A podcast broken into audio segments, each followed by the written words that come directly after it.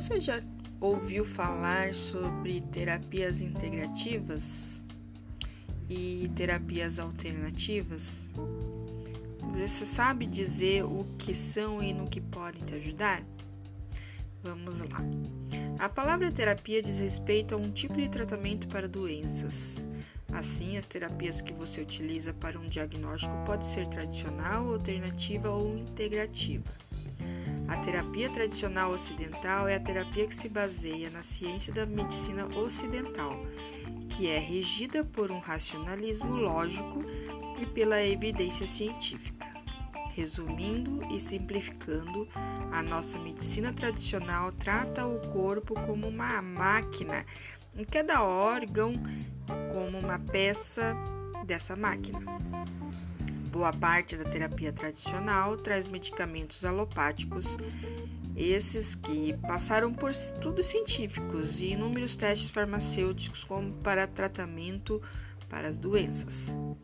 Algumas terapias integrativas já fazem parte da terapia tradicional para doenças, como é o caso da fisioterapia, da terapia ocupacional, da fonoaudiologia, da psicoterapia, todas são ofertadas pelo SUS.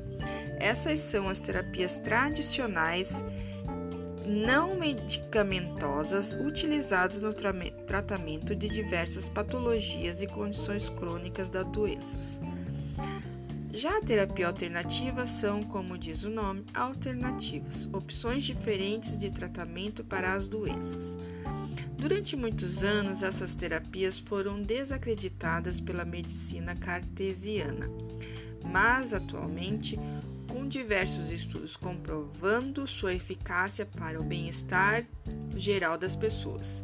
Tem sido indicada por médicos tradicionais também. Por isso, atualmente se fala mais em terapia complementar ou integrativa, ou seja, é um tratamento a mais para ajudar a pessoa que teve um diagnóstico a se manter saudável é uma terapia que integra o conjunto de tratamentos da pessoa ou que complementa um tratamento tradicional. Boa parte das terapias integrativas trazem o equilíbrio energético entre o corpo e mente, vendo a pessoa como um ser inteiro e não uma máquina de peças separadas. A essa visão de todo damos o nome de visão holística. E essa visão holística do ser humano por inteiro, envolvido com o meio em que vive, saúde mental e física como interligada, faz com que a maioria das terapias incentive como reeducação de comportamento, propondo que a pessoa tenha um domínio daquilo que faz bem ou não para a sua saúde física e mental. No Brasil, já existem diversas terapias integrativas que já integram o SUS, o Sistema Único de Saúde, possibilitando que mais pessoas tenham acesso a terapias não medicamentosas para manterem mente e corpo são. No entanto, não são todas as terapias que são disponíveis em todos os postos de saúde. Atualmente, as terapias estão presentes em 9.350 estabelecimentos e em 3.173 municípios, sendo que 88% são oferecidas na atenção básica. A melhor forma de descobrir qual terapia integrativa está disponível gratuitamente na sua comunidade é perguntando no posto de saúde do seu bairro ou sua cidade o que está disponível e marcar a consulta para essa terapia. Atualmente são ofertadas as seguintes terapias integrativas pelo SUS: yoga, reiki, florais, fitoterapia, acupuntura, homeopatia, geoterapia, ayurveda, antroposofia, naturopatia, cromoterapia, termalismo, arteterapia, osteopatia, quiropraxia, dança circular, biodança, reflexoloterapia, apiterapia, meditação, chantala, bioenergética, constelação familiar e pinoterapia em posições de mão. Ainda existem outras terapias eh, integrativas já bastante difundidas no Brasil, mas que ainda não estão no Sistema Único de Saúde. É importante, então, é, averiguar no seu bairro, no seu, no, seu estado, na sua cidade, quais são dessas que é, está a seu dispor para ser atendida. Então, pessoal, até lá, um abraço. Espero que tenham gostado.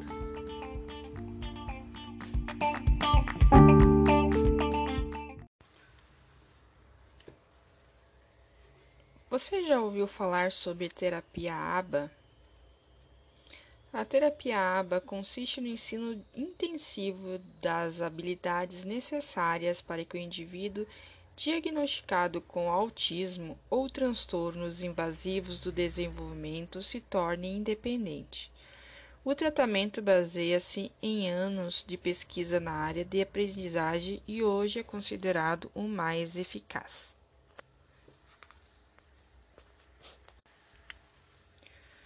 O treino em tentativas discretas, o DTT, não é a única estratégia de intervenção em aba, mas é a mais característica deste tipo de terapia.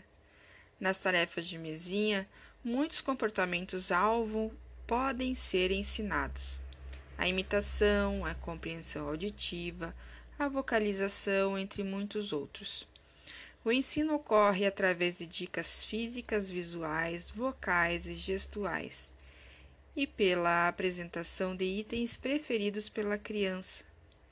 Por exemplo, quando estamos ensinando a imitação dar tchau, e a criança permanece imóvel, pegamos a sua mão e balançamos como se ela estivesse dando tchau.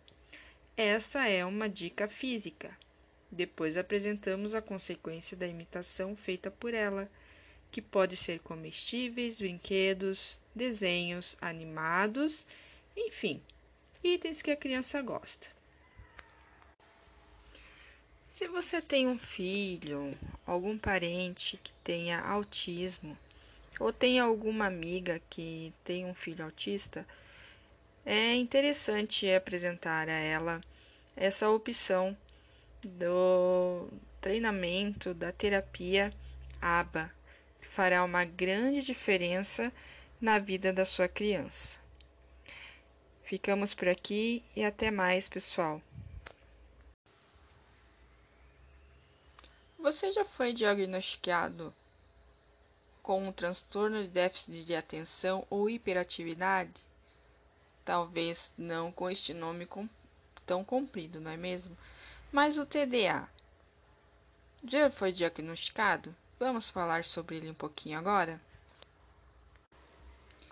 Muito tem se falado a respeito do uso de diagnósticos psiquiátricos para justificar problemas de aprendizado de comportamento ou até mesmo dificuldade dos pais em educar seus filhos.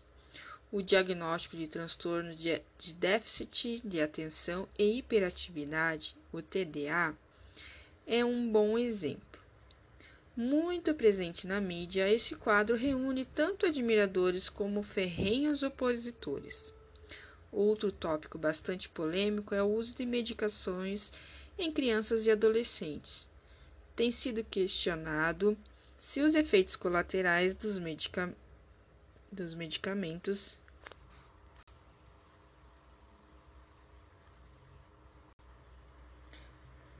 não seriam mais prejudiciais que os próprios sintomas. Se existe ou não o risco dos pacientes ficarem dependentes, ou se as medicações poderiam causar mudanças ou danos permanentes ao cérebro.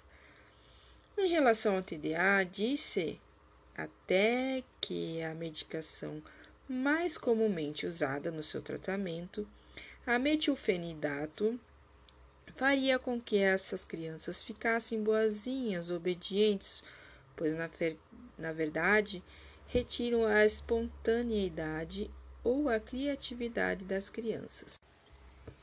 Você deve estar se perguntando: existe mesmo TDA?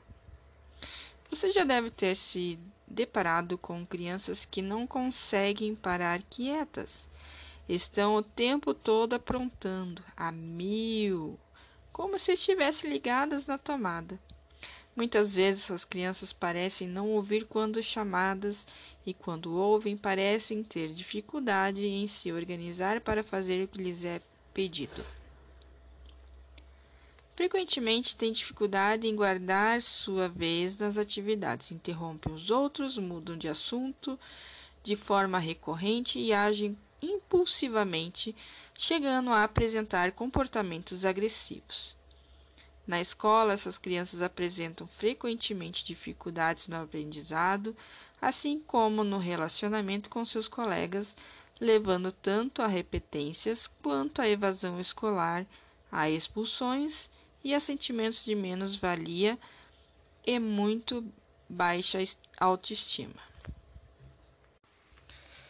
Em geral, a primeira reação é pensar que são crianças mal educadas com pais ausentes e com dificuldade para impor limites. É possível que essa seja a primeira impressão correta. Entretanto, também é possível que elas apresentem algum problema médico, e entre eles o TDA. O TDA é um transtorno neuropsiquiátrico frequente que acomete crianças, adolescentes e adultos, independente de pais de origem, nível socioeconômico, raça ou religião. Atualmente não existe no meio científico dúvidas sobre a gravidade e a amplitude das consequências do TDA na vida dos portadores e de seus familiares. Para evitá-las, é preciso reunir esforços com diversas áreas para reduzir o tempo entre o início dos sintomas e a realização do diagnóstico correto, garantindo que todos os pacientes tenham acesso a um tratamento adequado para os sintomas de TDA e possíveis comprometimentos associados. Apesar dessas certezas no meio acadêmico e científico, alguns setores da sociedade e profissionais na, das áreas da educação e saúde ainda questionam a existência do TDA. Como saber se um diagnóstico não é invenção dos médicos ou apenas consequência da correria da vida moderna ou da quantidade de estímulos oferecidos às pessoas em um mundo globalizado? Uma forma de tentar responder a essa pergunta é saber qual a frequência do problema em vários países com culturas diferentes. Para isso, é preciso realizar estudos na população geral chamados de epidemiológicos. Outra maneira também é pesquisar os primeiros relatos desse diagnóstico, a qual a sua evolução ao longo do tempo.